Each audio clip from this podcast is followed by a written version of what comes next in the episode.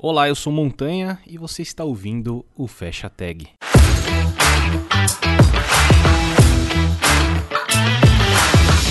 E o nosso convidado de hoje é o Rafael França. E aí, cara, tudo bem? Como é que você tá? Tudo bem, tá tudo, tudo tranquilo aqui em Ottawa, Canadá, e com você? Pô, cara, tudo tranquilo. Aqui tá um pouquinho mais calor que aí, mas tô. É, tá acho que bem pouquinho. Acho que só uns 30 graus de diferença. É, isso aí. Pô, primeiramente, cara, muito obrigado por aceitar participar aqui do Fecha Tag, bater um papo comigo. E para quem não te conhece, por favor, se apresenta aí. Tá bom. É, eu sou um principal engineer no Shopify. Eu trabalho no Shopify há pouco mais de seis anos. Eu também sou membro do Rails Core Team. Então, eu sou um desenvolvedor Ruby. Eu trabalho a maioria do meu tempo desenvolvendo tanto a linguagem quanto o framework Rails. É... O que mais? Eu sou de Sergipe, é, Aracaju. Eu morei em São Paulo por cinco anos trabalhando numa empresa chamada Plataforma Tech, que foi adquirida pelo Nubank no uhum. início do ano passado. E foi nessa empresa aí que eu meio que comecei a trabalhar com Ruby, trabalhar com Rails, contribuir para o framework e o que me trouxe agora no Shopify. Pô, legal demais, cara. E, pô, se você quiser voltar um pouquinho, não precisa voltar tanto, e, é, mas se você quiser voltar um pouquinho e contar pra gente como é que você. Pô, como é que você começou com tecnologia, cara, lá na sua cidade? Tipo, o que, que, que, te interessou? Como que foi o comecinho da sua história? É, eu, eu acho bem é, interessante eu identificar isso, porque tem diversas fases da minha vida que eu meio que ligo a meu interesse por tecnologia. Assim, o primeiro que eu consigo me lembrar é na época que eu tive que escolher algum curso de ensino superior. Eu escolhi o curso de ciência da computação não porque eu sabia o que era, porque eu não sabia o, o, o que o curso era, mas simplesmente porque nesse ano eu estava estudando para fazer vestibular. É, o vestibular no meu estado de Sergipe, naquela época, era um vestibular seriado, você fazia uma prova por ano de ensino médio. Então eu estava no terceiro ano, precisava escolher um curso eu iria fazer o curso de medicina, mas eu acabei no último ano começando a prestar menos atenção na aula, a estudar menos. E eu falei, é, medicina talvez seja um sonho distante para mim. E eu acabei escolhendo um, um curso é, de computação baseado num evento que eu fiz de. É, com alguns psicólogos que estavam fazendo meio que uma pesquisa motivacional, vocacional para mim. Falaram que engenharia, eu olhei todas as engenharias que existiam, eu disse, ah, engenharia da computação parece ser legal. Na minha cidade não tinha esse curso ainda, só ciência, e eu acabei entrando no curso. Então a primeira vez que eu lembro que eu vi programação foi na primeira matéria do curso de programação 1. Eu programei tá. em Pascal. Foi a primeira vez que eu entendi o que era programação, mas logo depois dessa minha primeira aula eu falei, ei, eu já fiz isso antes né? E eu percebi que eu já fazia isso antes na minha adolescência, quando eu ficava escrevendo scripts do Mirk, não sei se você lembra desse. Ah, então você teve, uma, você teve uma interação com o computador em casa. Isso.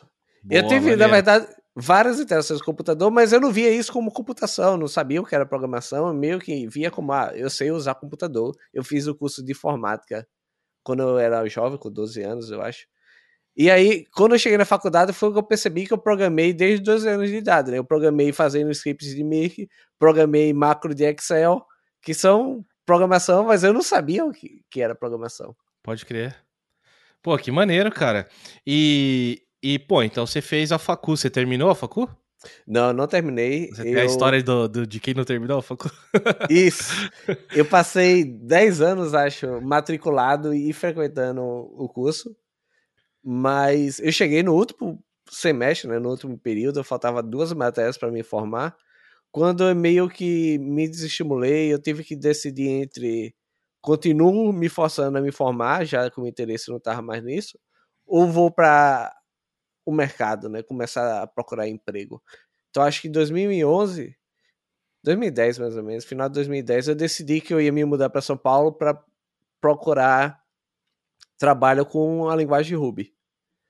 Então, eu larguei a faculdade em 2011, fui para São Paulo, atrás de trabalho com Ruby, acabei encontrando a plataforma Tech e trabalhando lá. Uhum. Pô, fiquei curioso, por que Ruby? Da onde você descobriu Ruby? Porque assim, que ano que era isso, mais ou menos? É, 2010, assim, eu descobri Ruby em 2008. 2008. Então, era o, o início do Ruby no Brasil, assim, muito início. Era, por, era sim. Por que que, da onde você descobriu o Ruby? Por que que você falou, pô, eu quero trabalhar com isso? Tá, essa história aí é... é...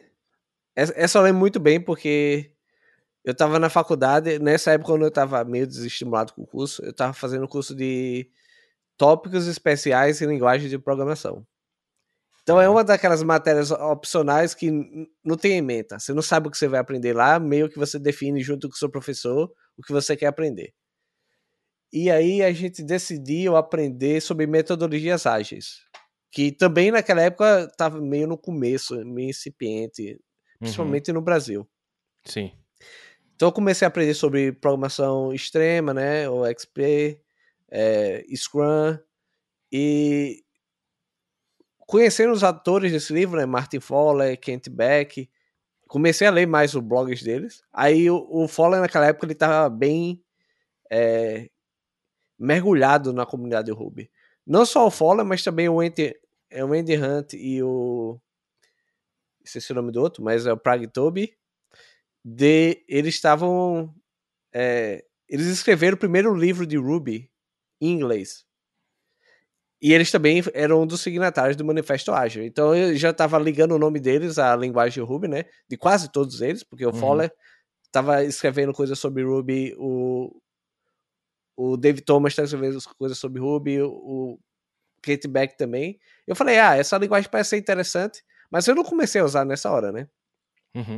Então nesse mesmo ano eu estava fazendo outra matéria que era o, o meu trabalho de conclusão de curso e eu precisava escrever um sistema web em Java. E, cara, era muito difícil escrever sistema web em Java naquela época.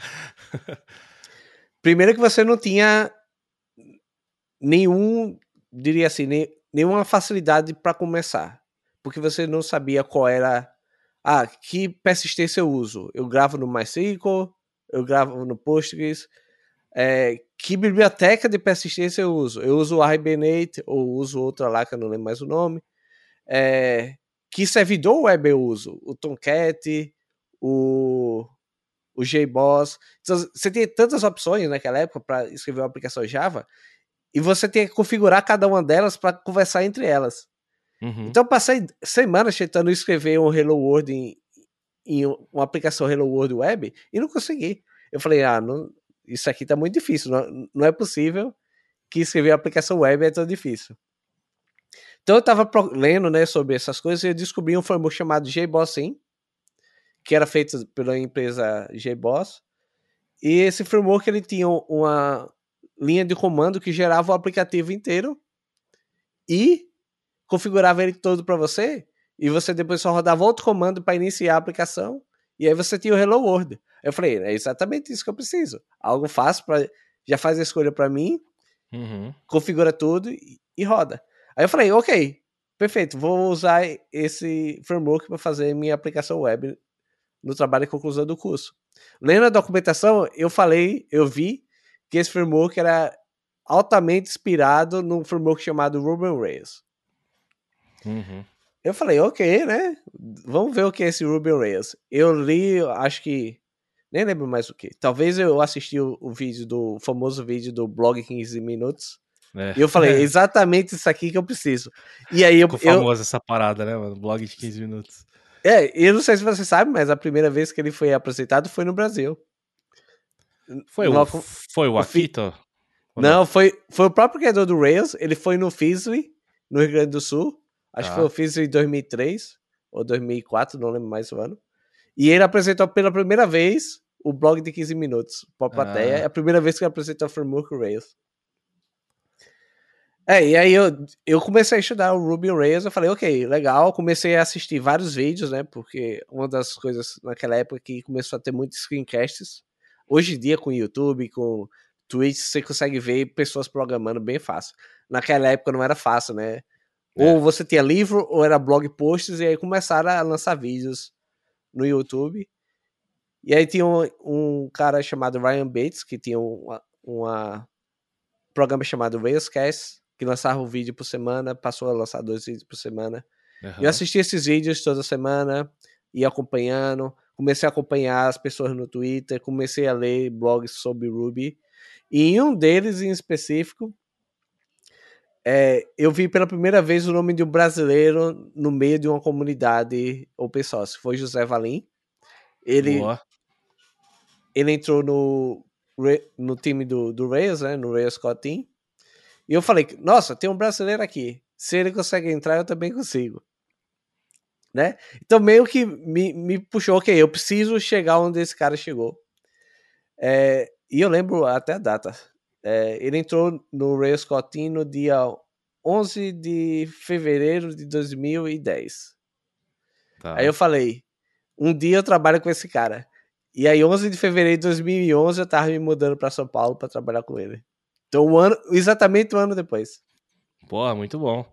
E ele é, ele é o fundador da plataforma Tech, então, né? É, ele é um dos fundadores, né? Dos fundadores. Eram, eram quatro. E ele também criou uma linguagem chamada Elixir. Uma Sim. linguagem de programação.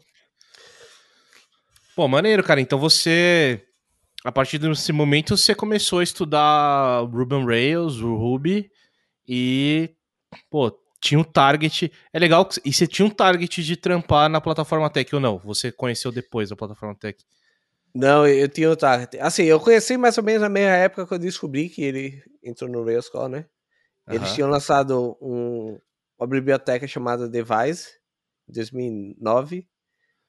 E eu falei, ó, oh, ok, essa biblioteca é interessante, né? Era uma biblioteca de autenticação. Era, ela meio que virou o padrão das aplicações Rails naquela época. Então todo mundo criava usando as bibliotecas. Então assim eu conheci a, empresa. Depois eu conheci o José Valim. Assim, não pela biblioteca em si, mas porque ele entrou no Team. E um ano depois eu fui trabalhar com eles, mas eu já estava contribuindo para outra biblioteca deles, chamada Simpleform, que foi mais ou menos como eu entrei lá. Uhum. Comecei a contribuir no Simpleform em, em outubro de 2010. É, eu comecei corrigindo o bug que eu achei, né? Uhum. E depois eu comecei a, a, tentar corrigir bugs de outras pessoas, né? Eu, eu, ficava olhando as issues. Naquela época no GitHub você, você não conseguia dar watch no repositório. Uhum. Então, para você saber se alguém abriu a issue ou não, você tinha que ficar apertando refresh na página. Então, eu ficava o dia todo lá apertando refresh. Aí alguém abriu a issue, eu tentava lá resolver a issue da pessoa. Então, passei, sei lá, dois meses fazendo isso. E aí, em março, eu comecei a trabalhar na plataforma Tech, porque eles já sabiam do meu trabalho na biblioteca open source deles. Pô, que maneiro, cara. E como é que foi trabalhar com, com essas pessoas que talvez tinha uma, um, sei lá, um dos maiores conhecimentos ali dentro da linguagem, do framework que você estava curtindo? Como é que foi esse trampo, cara? Olha, eu, eu acho que não tenho nem palavras para descrever quão sortudo eu fui em, poder participar daquela empresa naquela época. É, trabalhar com eles era maravilhoso. Acho que uma das coisas que eu mais gostava lá era todo mundo eles tinham a ideia de tentar ser o melhor do, no que eles fazem, né? Uhum. Então você via acho, todo mundo, desde as pessoas da, do financeiro até os desenvolvedores, você via a incessante vontade de tentar melhorar, de fazer as coisas de outro jeito, do jeito melhor. E, assim, eu não vou dizer que eu trabalhei muito com o José Valim, porque ele estava morando na Polônia na época e eu estava em São Paulo. Uhum. E a, os projetos que ele trabalhava eram bem diferentes do meu. Mas só de saber que você tinha aquela pessoa lá para dizer, olha, ah, eu lembrei de uma coisa engraçada. Quando a gente trabalhava em clientes, né, porque era uma empresa, empresa de consultoria, uhum. principalmente no começo, quando a gente tinha problemas bem cabeludos que a gente não conseguia resolver, a gente sempre falava, ah, é hora de chamar o Megazord. E o Megazord era o José Valim, né? Do tipo, olha, não dá mais para mim, preciso de sua ajuda aqui. Então essas eram as horas que a gente meio que tinha mais acesso a ele, quando a gente não conseguia resolver o problema e precisava de uma ajuda. Em 2012, quando eu comecei a contribuir para o Rails, ele, ele me deu uma, um pouco de ajuda, Mas foi a mesma época que ele estava criando o Elixir. Então eu não tive muito overlap em trabalhar com ele no Rails, porque ele tava meio que saindo quando eu comecei a entrar. Entendi. Entendi. E por que que você... Bom... Não, vou perguntar agora. Eu ia perguntar outra coisa, mas por que que você não... É, dentro da plataforma Tech, não sei se deu tempo, mas lá não era incentivado a estudar Elixir? Ou por que que você não, sei lá, trabalha com Elixir hoje? Tá, na verdade sim, era bastante incentivado. Eu acabei escolhendo não fazer. E, assim, não vou dizer que eu não aprendi Elixir. É, eu contribuí para a linguagem no começo. Algumas partes da, da linguagem eu que implementei, né? Tentando lembrar o que o que eu acho que o a ferramenta de documentação eu que implementei. Acho que a linguagem de template, né? Que é tipo o EX eu implementei também alguns dos métodos da classe de I.O., ou não da classe, mas do módulo de I.O., e acho que parte do framework de teste eu implementei. Mas eu tive maneiro, cara.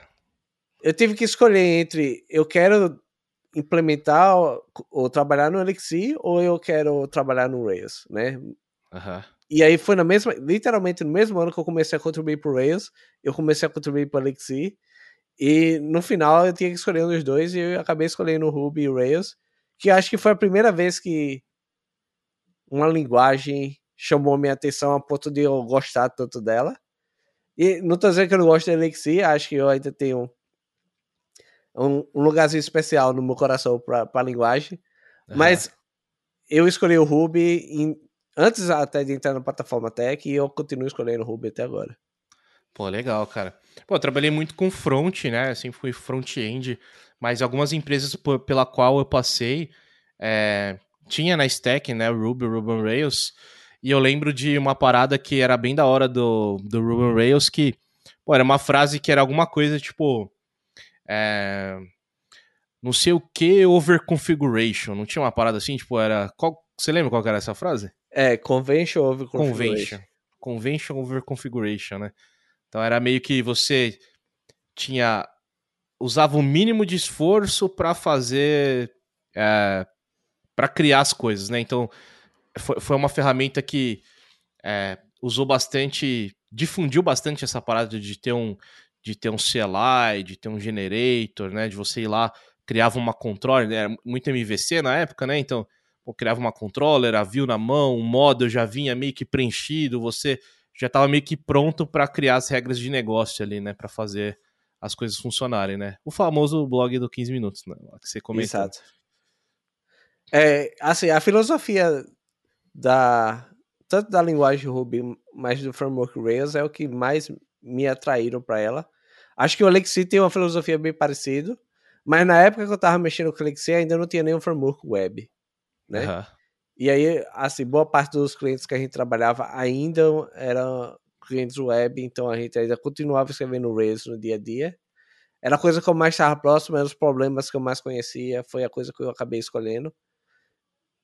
E acho que hoje em dia tem muita linguagem que também está com essa mentalidade de facilitar, tipo, otimizar para o programador, facilitar a vida do programador, né? criar convenções em vez de pedir para você configurar. Total, total. Bom, muito bom, cara. E, e desse tempo que você ficou lá, foi nesse tempo que você estava lá na plataforma Tech que você entrou de fato no, é, no Rails Core Team? Sim, foi. foi. É, eu entrei em 2012, acho que em outubro. E nessa mesma época a gente tinha três pessoas na plataforma Tech dentro do Rails Team, né? Isso, isso era uma coisa interna da empresa? Eu, eu, eu queria aprofundar nisso porque pô, uma coisa interessante que você falou e, e me pareceu é que a plataforma Tech ela criava, ela tinha, tinha ferramentas, tinha bibliotecas que é, era open source e de alguma forma você, vendo essas bibliotecas, você conseguia contribuir e por conta disso você conseguiu até entrar lá, né, de você já ter contribuído com os projetos lá dentro. Parte do, do trabalho dentro da plataforma Tech de alguma forma era incentivado a você fazer open source, você contribuir para a linguagem em si, as bibliotecas? Isso, isso era maneiro lá? Uh, assim, depende muito da época. Quando eu estava lá, ele era bastante bem visto, mas não era incentivado. Assim, quando eu digo incentivado, é, não, não tinha tempo de trabalho separado uhum. para você contribuir para projetos open source. Mas Entendi. era bastante bem, bem visto, né? Então, de certa forma, é o que atraiu boa parte das pessoas que foi trabalhar na empresa. E por conta disso, a empresa sabia que não só trazia boa reputação para contratos, né, para pessoas ser contratadas, mas também boa reputação no meio dos clientes deles e meio que traziam a vista. Então, os projetos open source eram bastante é, bem vistos dentro da empresa. O trabalho em si não era incentivado. Então, boa parte desse trabalho que eu fiz foi no meu tempo livre. O Carlos Antônio, que também era outro colega meu que trabalhou muito nesses projetos open source, fez esse trabalho no nosso tempo livre. O José Valim fazia no tempo de trabalho dele. Ele era o único que tinha 100% do tempo alocado para fazer open source. Pô, entendi. Pô, bacana, cara. E nesse.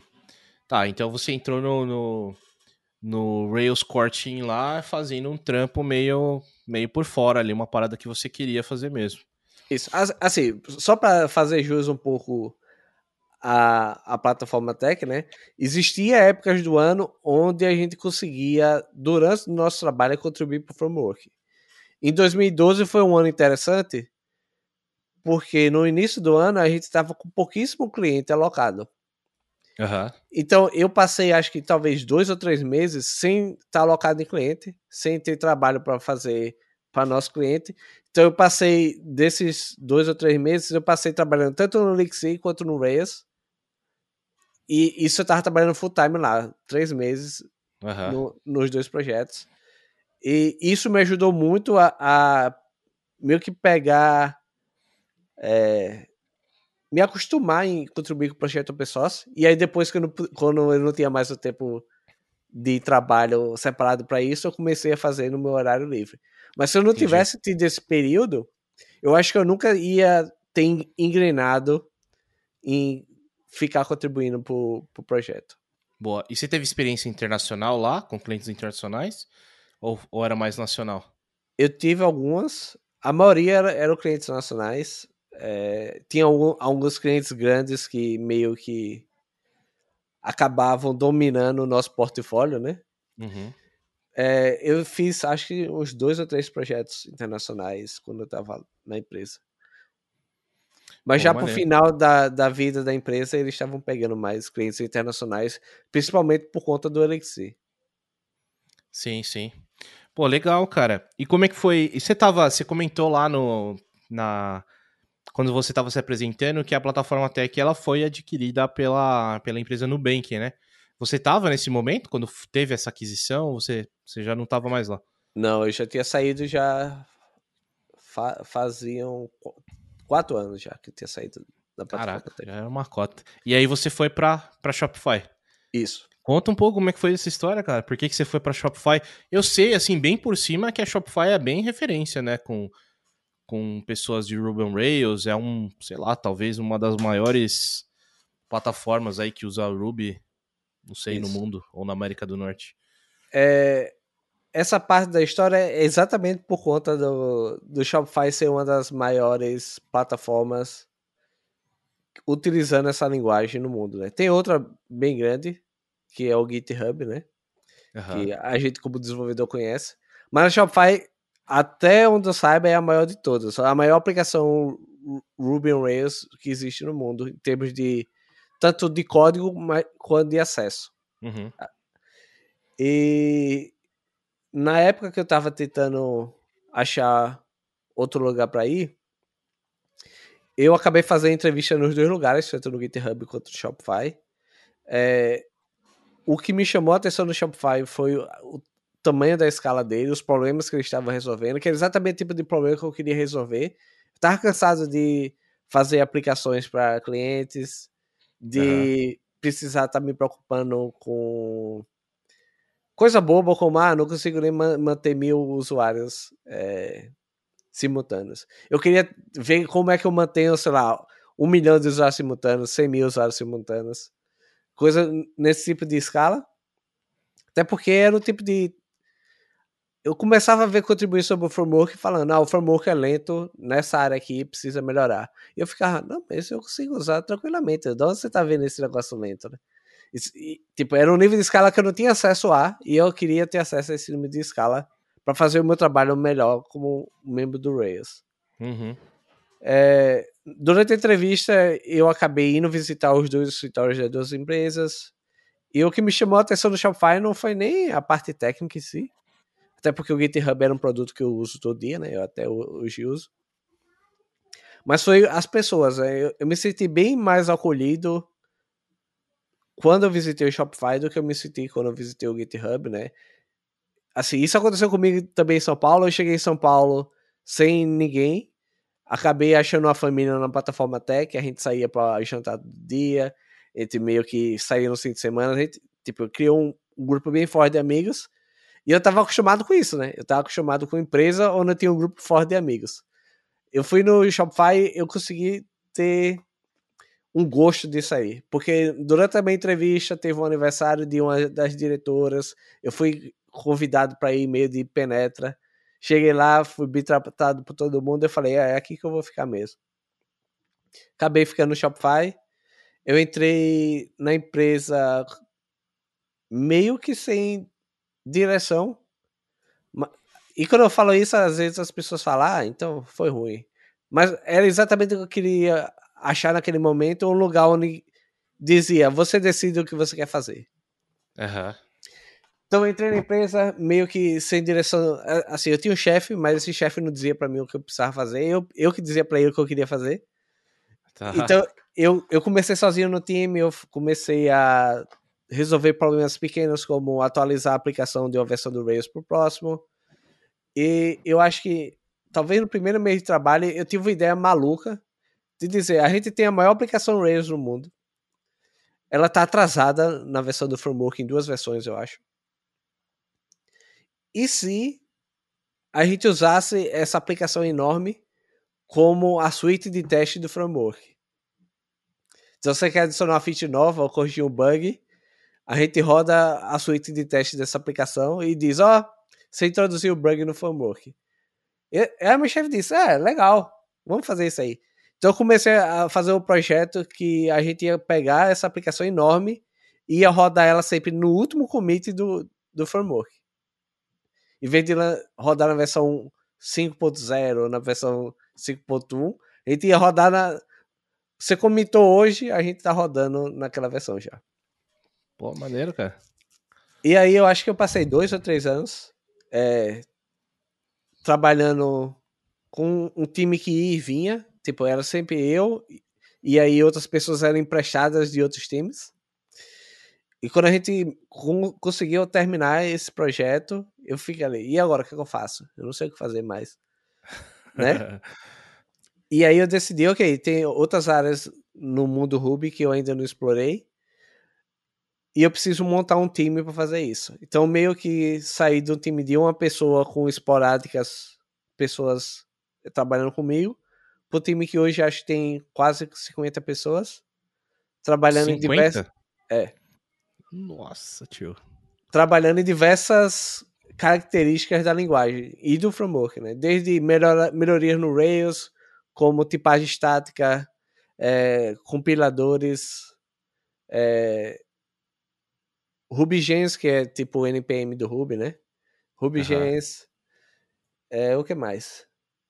E a arquitetura do, do, dessa aplicação principal do Shopify, que a gente chama de monolito. Pô, que animal, cara. E. E quando você foi para o Shopify, quando você fala, ah, eu comecei a trabalhar no Shopify, você foi. Você trabalhou remoto? Você foi alocado? Você teve que se mudar? Como é que foi essa loucura aí? É, a sede do Shopify no Canadá, né? Uhum. E naquela época eles não tinham times remotos. Então eu acabei entrando remoto, trabalhando de São Paulo para o Canadá.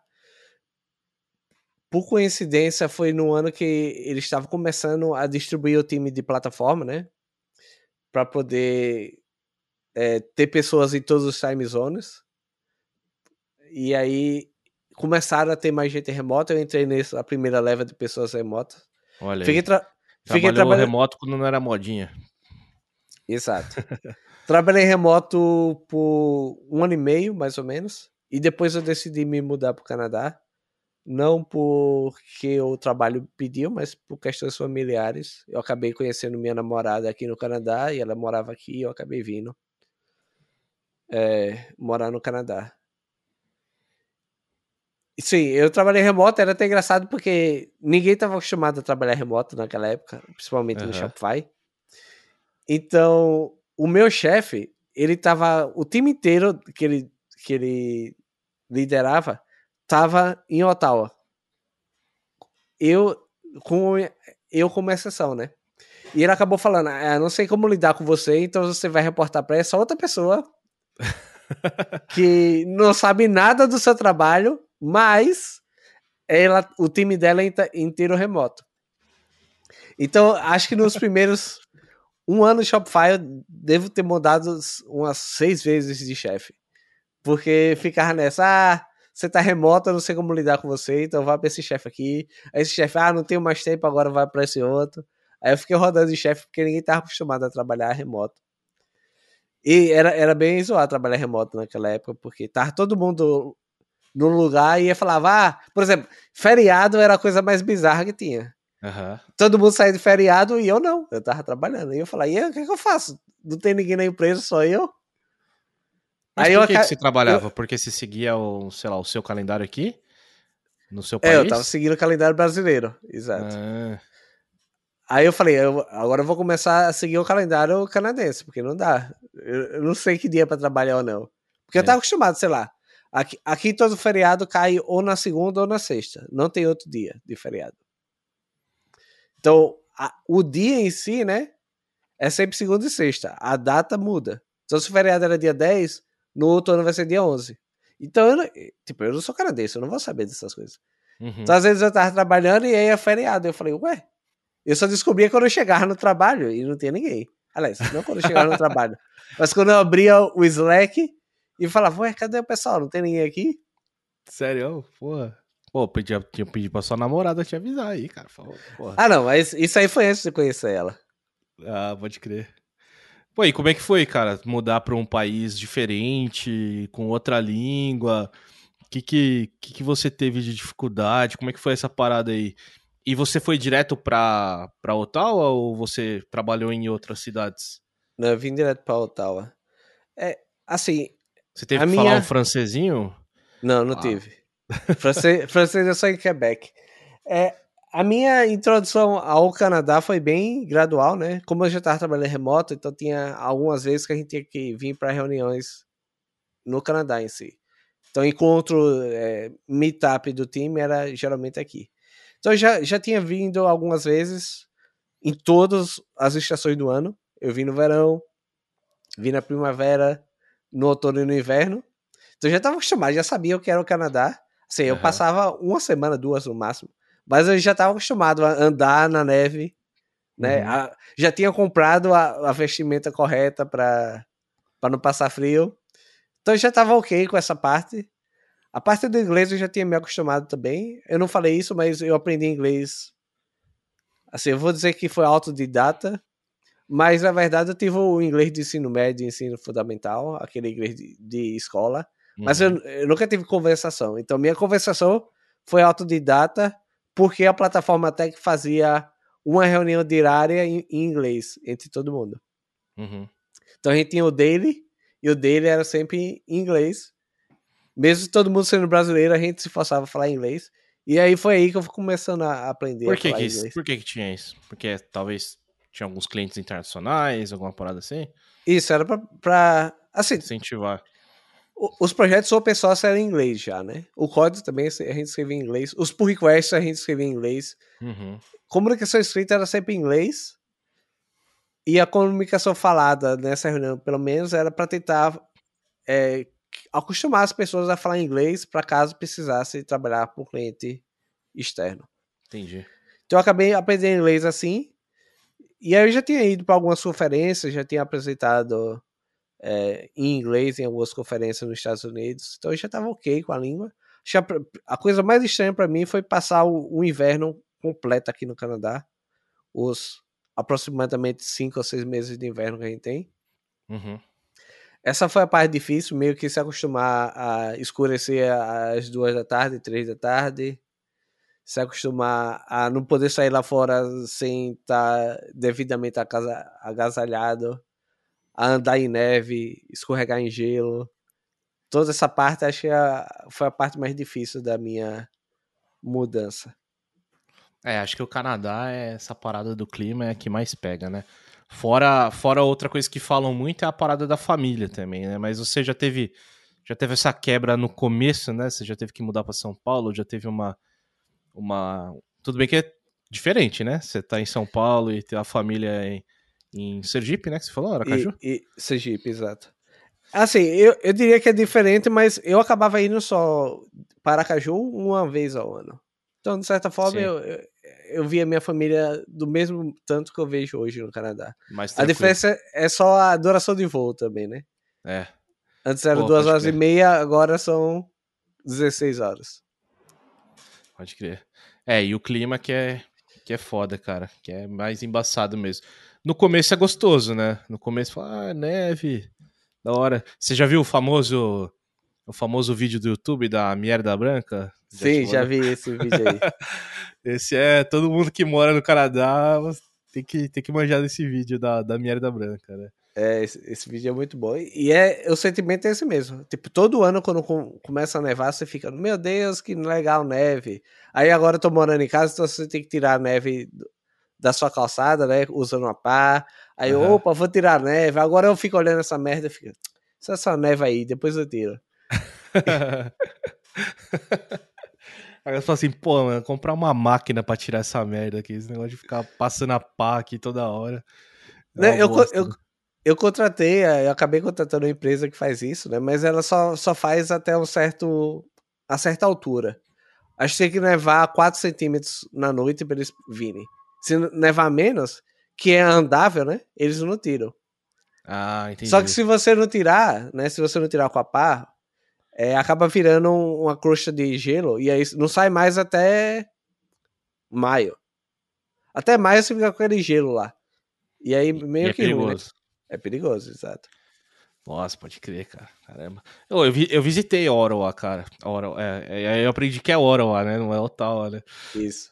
Eu visitei. Assim, depende, né? Você falou Ottawa em português, tá correto. Agora, é. Ottawa é em inglês, sim. Eu visitei, cara. Pô, bem maneiro. É é a capital, não é? é a capital. É a capital do Canadá, sim. É a capital do Canadá, então eu fui lá na, na, nos principais monumentos ali e tal. Eu fui na parte, eu fui na época do inverno também, cara. Então foi o lugar que foi o segundo lugar que eu peguei maior neve, porque nessa, nessa pequena viagemzinha que eu tava fazendo, eu, eu fiquei um tempo em Toronto, aí eu fiz uma viagem de busão, tipo, que ia fazer Quebec, Ottawa e Montreal. Acho que foi essa sequência. Ou Montreal foi no meio, não lembro agora. Mas foi tipo, vai até Quebec, meio que vai dormindo tal, aí depois a gente foi dormindo em cada cidade. Uhum. E aí lá em Quebec eu peguei neve. É, foi a primeira vez que eu peguei uma neve mais forte assim. E aí em Ottawa também tava bastante, assim, tava bastante. Em Montreal já tava um pouquinho menos. Né? E também se você for no centro de Montreal, eles têm aquela é, aqueles túneis subterrâneos né, entre os prédios que você pode evitar andar lá fora. É, é, isso tem, lá em Toronto também tem. Eu percebi, tipo, acho que Montreal, eu falei do francês para você, Ottawa, se eu não me engano, tinha bastante coisa em francês, acho que porque se a, por ser a capital, é, né, isso. tem que ter as paradas em francês. Montreal, acho que também tinha alguma parada que era francês, mas a língua principal era inglês ainda. E Quebec já era. Quebec é. já era tudo. E era engraçado que a gente tava num, tava num ônibus assim. Aí tinha, tava a placa de pare, por exemplo, tava lá stop e de repente pan. Virou uma outra. Nem lembro mais o que que era, mas. Arreter? Tava lá um, arreter, assim. Virou uma placa em francês. Eu falei, caralho, do nada assim, pá, tudo vira francês, mano, do nada. E, pô, sei lá, a gente que é brasileiro, assim, acho que quem mora na Europa tá acostumado com isso, né? Você tá andando de carro assim, de repente, pum, mudou toda a, língua da, da parada assim pra gente que é brasileiro, não, não tô acostumado com isso, né? Daí tava num ônibus assim, do nada, tal, mudou. Eu tenho uma, eu tenho uma história legalzinha de. É, dessa, dessa cidade que eu fui, de Quebec, que, pô, beleza, a gente tava no busão lá, chegou na, no, no, na cidade de Quebec, a gente desceu, era tipo uma excursãozinha mesmo, né? Excursãozinha de busão, excursãozinha da CVC lá, não era da CVC, mas como se fosse. E aí a gente desceu lá num. É, uma paradinha lá parecida com uma igreja tal. Aí beleza, passamos por umas casinhas, umas paradas lá, e a gente chegou num ponto que a, a guia turística falou assim: ó, aqui pô, dei um rolê aí agora, solto aí, da tal hora a gente se encontra aqui de novo, né?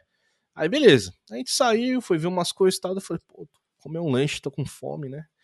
Aí, pô, tinha um Subway ali, e eu fui, eu fui viajar pique mendigo, né, cara? Então, e é Subway, McDonald's, esses lugares aí. Ia comprar comida no mercado. Aí falei, ah, pô, vou no Subway lá. Aí cheguei no Subway, entrei no Subway assim, aí a pessoa falou assim, Hi, bonjour. Aí eu falei, porra, mano, bonjour eu sei, né, mano? Vou gastar meu francês aqui. Deu, bonjour. Dela, pá, começou a falar um monte de coisa em francês, deu, oh, não, não, não, oh, so, sorry, hi, hi. Como você falou, não, hi. Dela, ah, tá. Daí ela começou a falar inglês de novo. Eu falei, caraca, mano, porra, fui gastar meu francês aqui falando bonjour, bonjour eu sei, pô. E aí, pô, passei mó carão lá no, no Subway. Sim, é, é, esse hi bonjour é muito bom porque é, às vezes eles trocam também, eles falam bonjour hi, e aí você falou, meio que dá um bug na cabeça, como assim bonjour hi? É. Mas é, eu não sei francês ainda não, e aqui em Ottawa, por ser a capital do governo, né, tem várias pessoas que falam francês. Mas... E também no outro lado da ponte, né, porque Ottawa tem o rio enorme aqui, que é o, o rio Ottawa, no, no, outro lado da ponte já é, é a província de Quebec, já fala francês lá, só fala francês. Então tem muita gente que viaja de Quebec ou mora em Quebec e trabalha aqui. Uhum. E então por isso tem muita gente que fala francês. Você já teve uns lugares que você passou aperto e falou, eita, mano, começou a falar francês, você... e agora? Já, já, já teve. teve. É, é bem difícil. Mas o que eu faço é eu pego o Google Translate e escrevo e dou pra pessoa. Aí você fala, pô, bonjour, sutiã, abajur. É engraçado, assim, a gente fala isso, mas eu parei, tipo, nessa viagem que a gente fez, eu parei como se fosse num, num graal aí, quem, quem manja das paradas da estrada aí, tipo um graal. A gente parou e era, como era em Quebec, tava tudo em francês, apesar das pessoas falarem inglês tal, as paradas tá em, fran em francês. E, cara, olhando assim, tipo, sei lá, tinha lá pão, né, tipo, baguete, tinha como que é o nome da. Tem tipo uma rosquinha lá que, com a Beagle, né? Bagel. Be, bagel, sim. Aí tem o croissant também. É, daí eu comecei a olhar e, cara, tem muita coisa parecida com português. Tem. O francês. Umas coisinhas que você olha assim e fala assim, ó, oh, tem uma semelhança aí com o português, né? E aí, se você pegar a história e tal, daí eu não manjo de porra nenhuma, tá? Tô só falando aqui, mas é, Parece que antigamente no Brasil você aprendia português, aprendia francês também. Então tem alguma parada Sim. que, que a gente teve francês alguma época, alguma o, influência o, francesa, né? O, o, meu pai falou que ele no ensino médio ele aprendia francês e inglês ao invés de inglês. Ele, é. tipo, é meu pai, que tá com 60 anos hoje, então tem pouquíssimo tempo atrás. Mas, é. assim, boa parte. De, algumas das palavras que a gente usa no, no Brasil são francesas, né? Tipo, abajur, sutiã, déjà vu. Exato. Mas, assim, o abajur, pelo que eu sei, e o, o sutiã também, é que quem trouxe esses itens pela primeira vez para cá foi a família foi real. Jacan. Foi o Jacan que trouxe. foi a família real. E a família real, a língua oficial era francês, né? A língua oficial da, da realeza até hoje ainda é francês. Ah. Tem uma parada de realeza aí no Canadá também, não tem? Mas tem, aí é inglesa, né? Isso, aqui a, a rainha da Inglaterra também é rainha de Porto, oh, do Canadá. Pô, muito bom. Pô, Rafael, acho que é isso, bate-papo maneiro. Eu queria falar agora uma parada mais, mais pessoal sua aí, cara. Tipo, o que, que você curte fazer aí no seu tempo livre, quando você não está comentando lá na, na parte core do Rails, quando você não está com o seu time de 50 pessoas pensando em coisas, o que, que, que, você curte fazer, cara, no seu tempo livre aí, no seu dia a dia? Uh, coisas que eu faço muito, é, eu jogo muito videogame, né? Você pode ver aqui, porque tem o controle um- do PlayStation Tem um aqui. spoiler ali. e o PlayStation lá no fundo. É, eu também jogo alguns jogos de computadores. Assim, o- os jogos que eu tô jogando ultimamente são Forza Horizon 5, né? Jogo de corrida. É, tô esperando por Horizon Zero Dawn para jogar no PlayStation. Eu assisto muito seriado também, seriado e filme. Eu, eu sou tipo de pessoa que gosta de completar álbum de figurinha, né? Aham. Então, isso às vezes me atrapalha, porque às vezes eu tô assistindo um seriado e assistir primeira temporada tá bom, segunda temporada tá bom, terceira temporada vira uma merda, mas eu não eu não consigo não para- parar de assistir, então eu tenho que completar o negócio até o fim, mesmo que seja uma porcaria. Entendi. Então eu tenho muito seriado que eu tô nessa situação agora, tipo só os seriados da DC, né, Flash, Arrow, esse seriado aí, tá tudo uma porcaria, mas eu ainda assisto. Acho que é a- a- aquela, aquele pra- prazer culposo né, que a gente tem. É, eu gosto de filme da Marvel e seriado. Tem um Homem de Ferro ali atrás, em cima do box set de todos os, Blu-ray dos filmes. Eu assisto no mínimo uma vez ao ano esses filmes, de novo. Caraca. Esse ano eu Aí é- assisti aí é três. fanboy mesmo, hein? É, eu sou. É, eu toco guitarra também. Tem uma guitarra ali no, no meu outro canto do, do escritório. Toco guitarra quando eu tô é, a fim de escutar música. E eu assisto, escuto muito podcast, né? É, tem vários podcasts que eu gosto no Brasil, tipo tem o, o podcast da Lura, Uhum. que esse é o nome agora, o Hipsters. Os hipsters. É, eu escuto né, o Nerdcast. Eu escuto um que eu tô gostando muito ultimamente, que é chamado Discoteca Básica. Pô, não conheço esse não. É, é um podcast sobre música, né? Aham. E a ideia deles é que eles pegam alguns álbuns famosos que, teoricamente, para você ter na sua casa como uma discoteca básica. E aí eles lhe contam a história por trás daquele álbum, falam sobre so- um pouco sobre a música. E outro que eu gosto sobre música também se chama Travessia, que é um podcast mais sobre música brasileira. Esse é bem específico para música brasileira. Não só MPB, mas de todos os ritmos. E aí eles pegam temas. ah, o tema da semana passada foi crise. Aí eles falam músicas que falam sobre crise. Aham. Que da hora. E o discoteca básica que você falou, é- ela é focada em música brasileira também ou não? Aí é geral. Não, é geral. Ah, o, o outro episódio foi sobre um disco do David Bowie. É Maneiro. o, o Hunky Dory. É isso. Pô, muito legal, cara. Eu eu curto jogar também, tenho bastante tenho bastante jogo. Agora eu sou PC gamer, cara, mas já já tive é, Xbox bastante e agora eu tenho tenho um PCzinho gamer aqui, também curto jogar bastante, cara. Tô meio sem jogos aí. Tava jogando New World. Falei que nunca mais na minha vida ia jogar MMORPG, mas joguei New World. Mas dei uma dei uma desanimadinha também. Aí eu jogo os joguinhos indie, cara, acho maneirinho. Joguei esse que você falou, o, o Horizon, mas pro PC, o primeiro, né? Sim. Joguei ele também. É, E aí vai lançar pro PS5 agora o. Sei lá, a versão 2 dele, né? É isso. É isso que eu tô esperando ansiosamente. Acho que o, o melhor jogo que eu joguei ano passado foi o, o do Spider-Man Miles Mo- Morales. Nossa, mano, da hora. Foda que é só exclusivo, só tem pra PS. Só tem pra PS5, né? Não é nem pro 4, né? Não, tem pro, Tem pro pro quatro 4 também? também. Mas só é Playstation por enquanto, né? Entendi. É ele que, tipo, no 5 não tem loading, não é? Eu vi uns É. vídeos de uma parada assim, tipo. Você. Não tem loading a parada, né? Tipo, vai direto assim. É, outro filme, outro jogo que eu gostei muito esse ano também do PS5 foi o, o Ratchet e Clank, que é tipo a raposinha e o robô.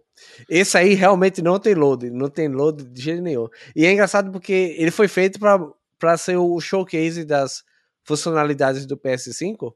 Aham. E aí você tá trocando de dimensão e aí ele troca completamente de, de fase e não tem load nenhum. Que animal, né, cara? É animal. É a primeira vez que eu vejo, pelo menos, é, os consoles estarem muito perto, até equivalente aos PCs, né, cara? E, e com uma margem, com uma, um poder de aquisição muito melhor, né, cara? Pô, hoje em de dia, alguém vem trocar ideia comigo é, que, pô, quer gastar menos. Eu falo, pô, pega um Xbox Series S aí, cara. Pô, você vai, você curte, você curte o Game Pass, cara, jogando um monte de joguinho aí e tal, que, que manda, ou você gosta mais dos exclusivos, umas paradas mais AAA, pá. Pô, pega aí, pega um PS5 digital, pega um Xbox Series X, um Xbox Series S. Porra, muito melhor. Só, só o, a grana que você vai gastar na placa de vídeo é o preço do, do console inteiro, né, cara? Completamente. É, e eu, tem esse poder que você falou, cara, de não ter loading, da parada ser foda, de pô, se rodar numa TV 4K com HDR ativo, umas paradas muito foda, né? É. é. Quando você joga o, no computador, você joga no monitor ou você joga na TV? Joga no monitor. É, isso é uma coisa que eu ainda não me acostumei. Assim, eu também tenho um, um PC pra, de jogos, mas eu não me acostumei porque eu prefiro muito jogar no controle e na, e na, e na TV. E na TV. Do, do que jogar no monitor usando teclado e mouse. Eu, eu me forcei a acostumar, cara. Tipo, eu joguei muito videogame, muito. Por muitos anos, assim, eu joguei videogame. Para mim, tipo, eu peguei uma fase, eu não sei se você pegou essa fase. Você, você falou que usa Apple é, hoje também. Mais ou menos ali em 2010, eu pô, comecei a trabalhar em agência e eu comecei a usar Apple. Comecei a usar ecossistema Apple. Tava muito, na época, muito usar iMac, as agências tinham os iMac e tal. Aí começou a usar iMac, depois MacBook e tal. E usar Apple era muito foda. Era tipo, era surreal. Cara, tela retina, pá, era, era a parada da hora. Aí de uns anos pra cá, a Apple começou a ficar fancy, né? Tipo, começou a ficar caro tal. E, e, e os computadores, por conta dos games, isso é minha opinião, tá? Tipo, por conta dos games, eles começaram a ficar atrativos, cara. Tipo, os computadores começaram a ficar poderosos tal, e, e valer a pena. Tipo, você, pô, gastava lá uns 7, 8 mil reais num MacBook, pô, você pegava esses mesmos 7, 8 mil reais e montava um PC da hora, sabe? É, hoje mudou, o jogo virou de novo, né? Mas de longe. dava para fazer isso daí. Então eu fiz, cara, em 2018 ali, 19, eu montei um PC. Eu peguei já um pouquinho das placas de vídeo começando a dar um estouro, mas não dando tanto estouro quanto deu agora. É, montei um PC legal. E aí fui. O bom do PC é que você vai melhorando. E aí, tipo, nessa fase do MacBook que eu tive, Mac e tal, eu. Eu sempre gostei de PC, desde a minha adolescência, né? Fiz aquele curso famosinho, curso de hardware, pá. Fiz um curso que, mano, o professor lavava a placa-mãe, tá ligado? Botou debaixo da água, assim, mano. Ah, eu já fiz isso aí também. E aí eu. Eu gostava dessa parada de ah, abrir e tal, sabe? Aquela parada, tipo, é até meio jovem demais. Ah, quero fazer tudo. Gosto de Android porque otimiza, porque eu posso mudar o sistema tal. E aí depois que eu comecei a usar ecossistema Apple e tal, eu falei, ah, mano, caguei, eu só quero o bagulho que abre aqui, funciona, e eu não quero otimizar porra nenhuma, sabe? Tipo, eu quero deixar as paradas de boa tal. E eu fiquei por muito tempo assim. Então, videogame para mim era essa parada. Era, um, era uma caixa específica que usava para jogar videogame. Tipo, eu não queria outra coisa. Não, era feito para aquilo, sabe? Tipo, não, não era uma parada que eu espetava lá, botava jogo retrô, não sei o que e tal. Não, era uma parada que eu usava para jogar. E aí, quando eu montei um PC de novo, aí voltou essa parada, sabe? Do tipo, pô, da hora, montei. Daí eu montei o PC, eu fui atrás de peça, aí eu fui, tipo, voltar a me informar. Aí meu YouTube, o meu algoritmo do YouTube virou hardware, tá ligado? Tudo que eu entrava aparecia alguma coisa de hardware, assim, na, na recomendação de tanto que eu pesquisei. Aí comecei a voltar, pô, entender que, que era SSD, a memória RAM já tava DDR4, eu não fazia ideia de que tava nisso velocidade, aí placa de vídeo, não sei o que. O foda é que muita coisa na internet relacionada a hardware é muito para jogo. É tudo FPS, Sim. jogo, não sei o que e tal. Então você acaba caindo muito nessas paradas de jogo só. Mas, pô, achei legal, sabe, cara? E aí quando eu montei o, o PC, eu meio que me forcei. Eu, na época que eu montei, saiu Assassin's Creed Valhalla. Eu sou meio. Sou meio beat de, de Assassin's Creed, cara. Gosto, gosto pra caramba da série. E aí eu, pô, vou jogar o Valhalla tal. E, cara, no controle é infinitamente melhor você jogar. E eu tenho o controle aqui do Xbox e tal. Aí eu falei, não, mano, mas eu, porra, sou PC True Gamer agora, tem que jogar no teclado. e aí eu me forcei a jogar no teclado, assim, tipo, é óbvio, um FPS é muito melhor você jogar no mouse. Não, não sou tão caxias assim, não, de falar, não, FPS também no é, controle é, e tal. Mas eu comecei a me forçar e agora acostumei. Agora acostumei, é tipo, hoje eu, eu jogo muito mais no, no teclado, mas, por exemplo, eu peguei é, faz um tempo já que eu joguei AIDS, ads no, no, no, computador. Eu peguei na época da Steam mesmo, agora ele saiu lá pro Game Pass. E, porra, mano, muito melhor no, no controle, sabe? Porque era um jogo que você tinha que apertar muito os botões, que, era meio Sim. mais frenético assim. E aí no teclado, meu teclado é mecânico, porra, barulheira, você pá, pá, pá, pá, pá. Aí no controle ficou bem melhor. Mas eu me acostumei, cara. Me acostumei a usar o teclado para essas paradas, para jogar. O, o, o Forza, o Forza que você falou que você joga, você tem volante, essas paradas ou não? Joga no controle mesmo? Ainda não, mas eu tava olhando agora durante a Black Friday de, ah, será que eu compro o volante? Né? Porque também é outra experiência quando você tá jogando um jogo de, de corrida com volante. Tem, tem outra experiência. Uma coisa que eu fiz agora recentemente, faz, cara, duas semanas, comprei um monitor, cara. Comprei um monitor 2K, Hum. 1440p e 240 Hz, cara. Da hora. Com G-Sync, pá, eu tenho uma RTX.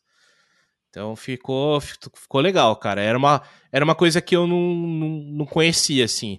E, e a maioria das pessoas falavam para mim, cara, que é tipo tela de celular. Tipo, quando você compra um celular maior, você não volta.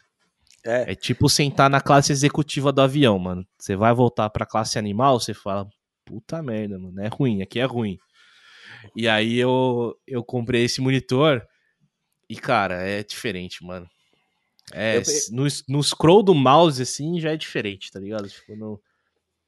Eu preciso comprar um monitor novo, porque, eu, assim, esse computador, o meu setup aqui é o setup de trabalho, né? Tô com o meu Mac aqui na direita, o computador tá atrás dele, o PC. Então, meu monitor ainda é um monitor de trabalho, não tem um monitor de para jogo. Então uhum. eu tô jogando só por. Tô jogando nesse monitor só porque é o mais fácil. já tenho um monitor pro trabalho. Mas eu preciso trocar porque eu tava jogando ontem, acho, aquele Back for Blood. Uhum, aquele jogo uhum. de zumbi lá. Tipo Left 4 Dead, né? E, a evolução dele. E, e tava muito ruim o, o lag quando você mexia o mouse assim, você, você via duas zonas do monitor, tá ligado? Uma mexia rápida, a outra dava uma travadinha e depois mexia. Aí eu falei, não, isso aqui tá péssimo. Esse FPS aqui tá uma porcaria. não, não porque a placa de vídeo é ruim, mas porque o monitor é merda, não tem refresh rate bom. Boa, boa. Pô, Rafael, fechado, cara. Muito bom o bate-papo. Cara, queria agradecer de novo. Muito obrigado por bater esse papo comigo trocar uma ideia, falar um pouco da sua história, falar um pouco da sua trajetória aí é, nas empresas que você trabalhou, com a linguagem Ruby, com o framework Ruby on Rails, um pouco aí do, das coisas que você gosta de fazer, dos jogos, da guitarra, das paradas. Pô, foi um prazer, cara. Muito obrigado. Queria deixar esse espaço final para você, cara, ou dar qualquer tipo de recado, ou comentar alguma rede social, alguma parada que você faz aí, fica à vontade. Ok, obrigado, né? O prazer é meu também estar aqui. Foi uma conversa bastante interessante. Obrigado por escutar um pouco da minha história. É, a minha rede social, assim, eu uso bem mais o Twitter do que outras redes, então você vai me encontrar lá no arroba Rafael Franca. É, e eu acho que é isso aí. Fechadão, cara. Pô, seu Twitter vai estar tá aqui na descrição. Então, pô, muito obrigado você que está assistindo aí no YouTube nosso episódio do Fecha Tag. E se você quiser algum dia só ouvir o episódio, você saiba que você pode baixar em qualquer agregador de podcast aí, seu preferido, no iTunes, né, no Apple Podcasts, no Google Podcasts. Eu uso bastante o Pocket Casts, é bem bacana. Tenho também no Spotify. E se você estiver ouvindo a gente, sabe que a gente também está lá no YouTube você pode assistir a gente também. Valeu, obrigado você que está assistindo, valeu Rafael e até o próximo episódio. Até mais.